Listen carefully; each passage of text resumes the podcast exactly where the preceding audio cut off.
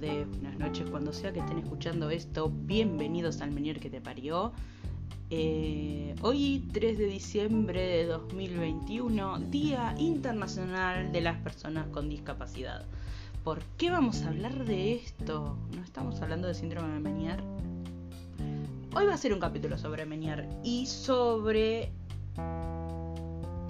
digamos, si bien, o sea, yo esto también lo puse en eh, Instagram como una salvedad porque la realidad es que no todos los casos de Menier son igual de intensos o con las mismas dificultades.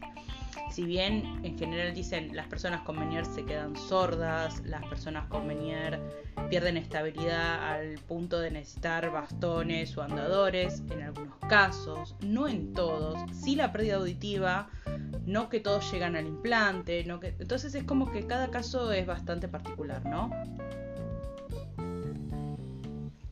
Entonces, ¿por qué hoy Día Internacional de las Personas con Discapacidad voy a hablar de síndrome de Menier? Porque el síndrome de Menier, aunque algunos pacientes de Menier no lo sientan así, otros sí lo sienten así, eh, digamos como que te, lleva a condiciones incapacitantes. Y eso te convertiría en una persona con discapacidad.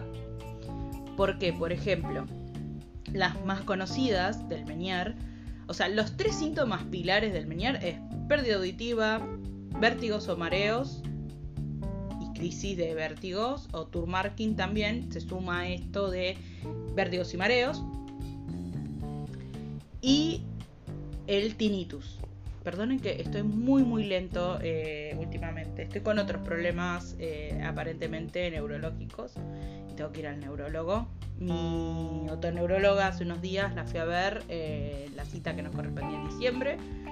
Y le comenté algunas cosas que tuve, que ustedes la habrán notado en algún podcast que me pasa, o que a veces para evitar de que se note, regrabo o paro borro, vuelvo a grabar, bueno, que es el tema de los olvidos de palabras, que las olvido y después de pronto las recuerdo o hay veces que estoy días con esa palabra perdida y después la retomo, la vuelvo a recordar.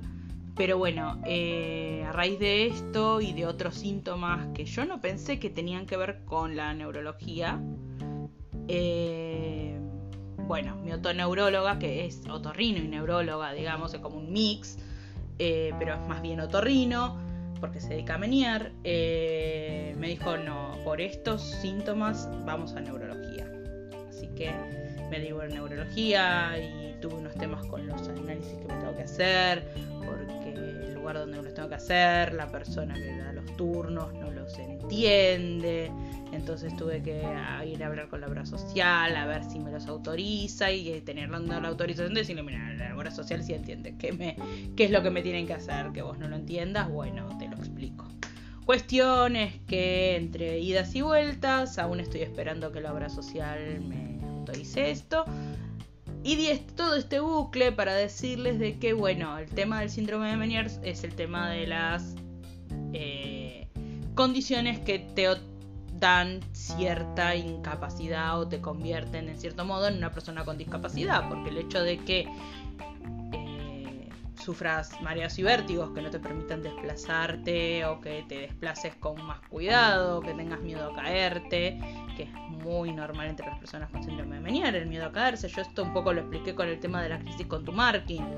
Eh, el tema de la pérdida de audición claramente te empieza a aislar porque el no escuchar es muy molesto o el escuchar mal. Yo a veces, a veces hago esta salvedad de que a veces la gente dice, ah, pero vos escuchás, o sea, ruidos, por ejemplo. Hay ruidos que ya no los escucho, pero hay ruidos que sí. Y por ejemplo, puedo sentir el sonido de una voz, pero no entender qué está diciendo, que eso es lo que se llama pérdida de discriminación auditiva, que es que vos escuchás una palabra pero no sabés qué palabra es. O sea, escuchás todo como un blu, y capaz que te dijeron pásame la taza tenés café o querés azúcar. Entonces, eh, ese tipo de, cuestiones es lo que yo creo que hacen que el síndrome de Menier otorgue condiciones que son incapacitantes y que por eso las personas que sufren síndrome de Menier, eh, con cierto avance de la enfermedad, porque no es lo mismo estar al principio de la enfermedad que estar con una enfermedad mucho más avanzada, eso eh, siempre es cada caso y siempre como miles de veces, por favor, ante cualquier duda, consulte a su médico, consulte a su otoneurólogo, consulte a su otorrino, consulte a su neurólogo, consulte al médico que tenga que consultar antes de tomar cualquier decisión. Pero es verdad de que hay mucha gente que comenta, especialmente en los grupos de Menier. Yo aún no lo intenté. Yo admito que estoy pateando el trámite. Eh, al momento de sacar el CUD, el CUD les explico en Argentina para aquellos que son de afuera, el CUD es el certificado único de discapacidad que te otorga ciertos beneficios por estar en una condición con discapacidad. Entre esos beneficios, en uno que a mí me ayudaría mucho, es que los audífonos los paga la obra social o los paga eh, la prepaga o los paga el Estado lo cual está buenísimo porque no son baratos y yo sin mis audífonos, sin mi... Eh, por ejemplo, si una persona ya el audífono no le sirve, que lo pudo comprar, pero el implante es incomparable para acá, para Argentina, a menos que seas millonario. Eh, tener el CUT hace que vos puedas acceder al implante sin costo alguno. ¿Entienden? Entonces, por eso, en ese sentido, las personas que tenemos síndrome de Menier que necesitamos audífonos, que necesitamos implante en alguna instancia y nos reayuda a tener el CUD. Pero muchas veces como es solamente unilateral y hasta que se afecta el oído contrario eh, pasa tiempo, entonces vos seguís dilatando y seguís dilatando y seguís dilatando y ese tema de dilatar las cosas hace que uno se frustre más, se aísle más, tenga más problemas, eh, que pueden influir en la salud mental, por ejemplo. Por ejemplo, una persona que no escucha bien, que no puede acceder a su audífono para poder integrarse mejor, eh, que siente que cada vez se escucha menos y que encima en vas a hacer los trámites para poder acceder a un audífono porque no todo el mundo lo puede pagar. Eh, y te dicen, ah, no, pero el síndrome de Menier no es una enfermedad que te incapacite. Y viví con Menier unos días, y con un Menier avanzado. Y después me contás cómo es tu vida. Y en realidad no es que si vos vas a hacer el CUD, tenés síndrome de Menier, sí o sí no te lo dan. Hay gente que computan el Menier como parte de la incapacidad que tenés, o sea, eh, grado de discapacidad, como le dicen, el porcentaje de discapacidad que te representa, el síndrome de Menier, más la pérdida auditiva, más el tema de los vértigos, más el tema de que tenemos que tomar eh, medicación para el vértigo, medicación, yo estoy tomando medicación para el vértigo, estoy tomando medicación para la migraña, porque yo tengo también migraña vestibular recién descubierta. Eh, no que es recién descubierta la enfermedad, recién descubierta en mi caso o sea, mi caso de Menier, aparte se le suma la migraña vestibular y algo más que está pasando que esto lo tiene que determinar un neurólogo. Así que eh, estoy a un segundo del de, eh, corchazo, digamos. Bien, diciembre empezó bien pum para arriba, gente. Entonces, ¿qué pasa? ¿A qué viene cuento de todo esto? Y estaría bueno de que haya un poco más de concientización de, de cómo la pasás como el orto con el Menier. Y que el Menier hay días que te tiene en cama y no puedes salir de la cama porque te da vuelta todo y no hay nada más feo que perder la estabilidad, que caerte en la calle, que sentir de que alguien te empujó de atrás y, te caes y perdés el equilibrio, la verdad es feo. Y a eso sumarle no escuchar que a veces viene gente de atrás y no la escuchás, que a veces te hablan de cualquier lado y no escuchás, que el barbijo es una garcha y no escuchás. Es jodido. Y la hipoacusia del Menier es progresiva. O sea, no es que, ah, bueno, acá quedó, no se va a mover, no va... No, generalmente va más. O sea, sigue progresando, o sea, sigue avanzando la hipoacusia. Entonces, si vos decís, y sí, soy una persona que va a terminar sorda, de un oído por lo menos, o muchos terminan diciendo que se le terminan afectando ambos, porque, claro, vos un oído lo vas perdiendo por la enfermedad y el otro oído se va resintiendo porque está haciendo el trabajo de dos, ¿entienden? Se, empiezan a resentir. A mí el oído derecho, que no es el que en el que me detectaron el Menier, no es el más afectado, ya tiene una pérdida.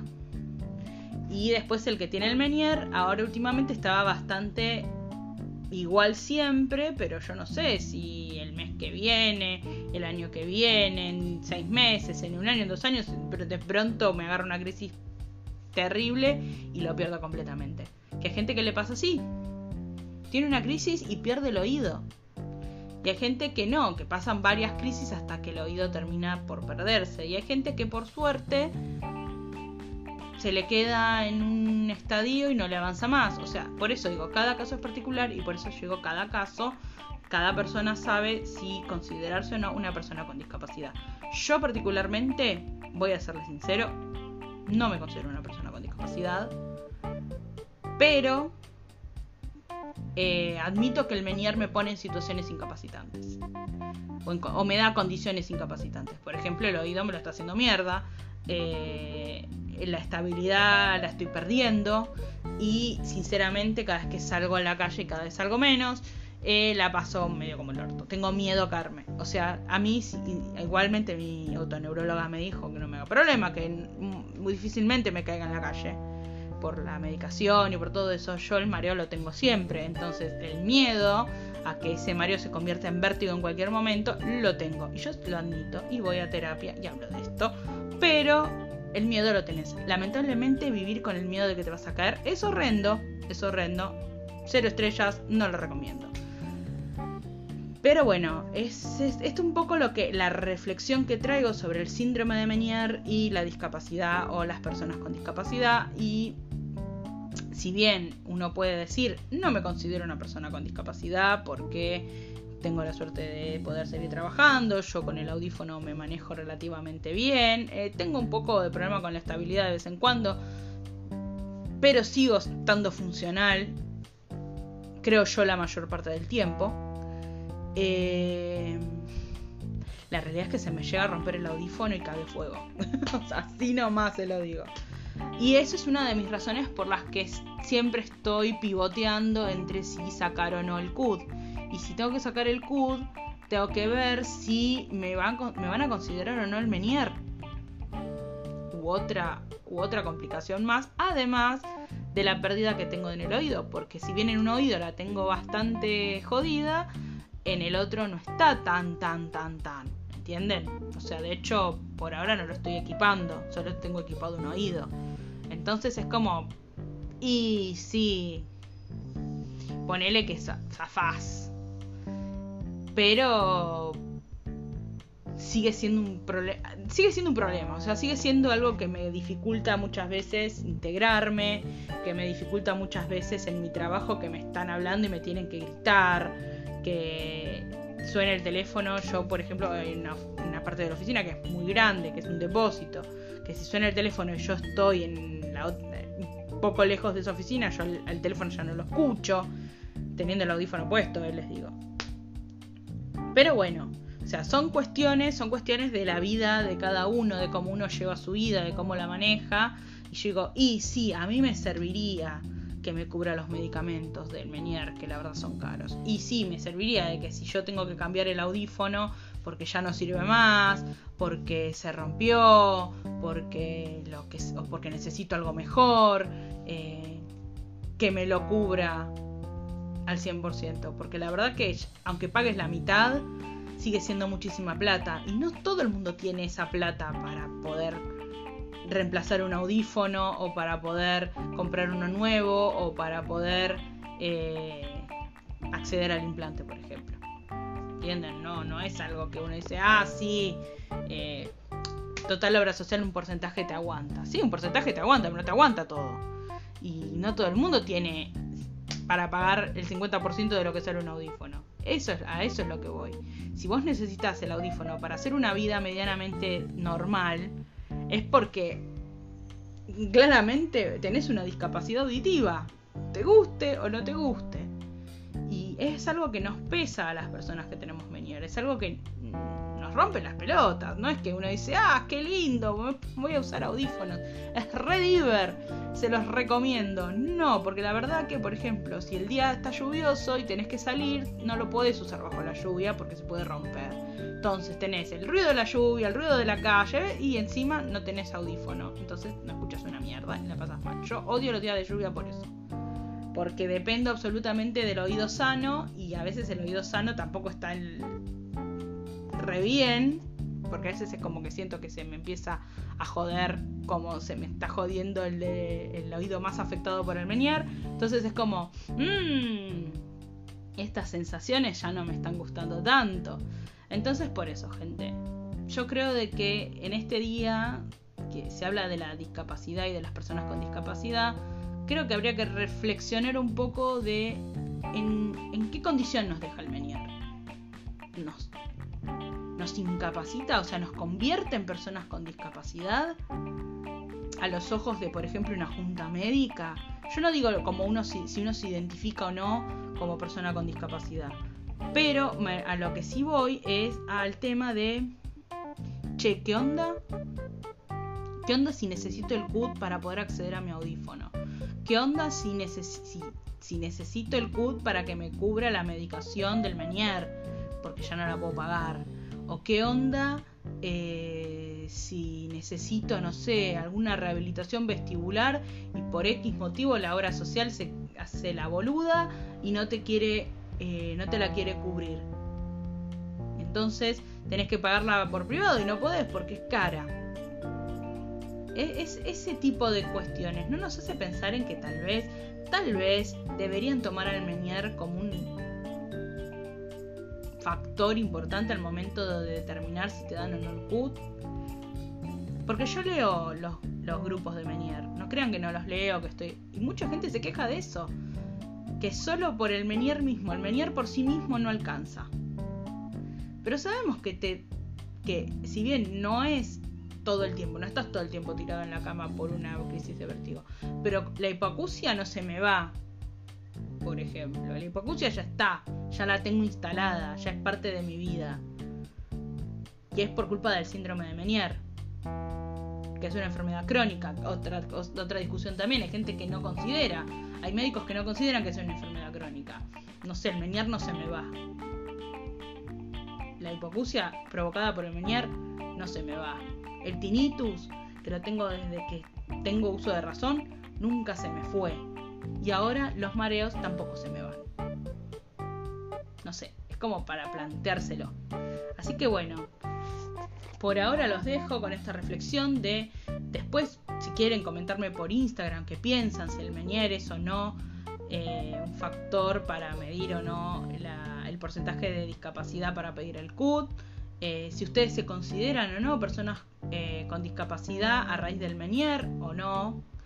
La verdad estoy interesado en escuchar qué, tienen para decir sobre eso.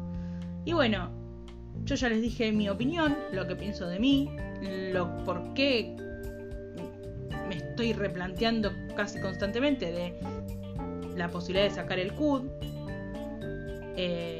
y bueno, nada. Eh, creo que para el día de hoy era, era importante hacer este, hacer este episodio dedicado al tema.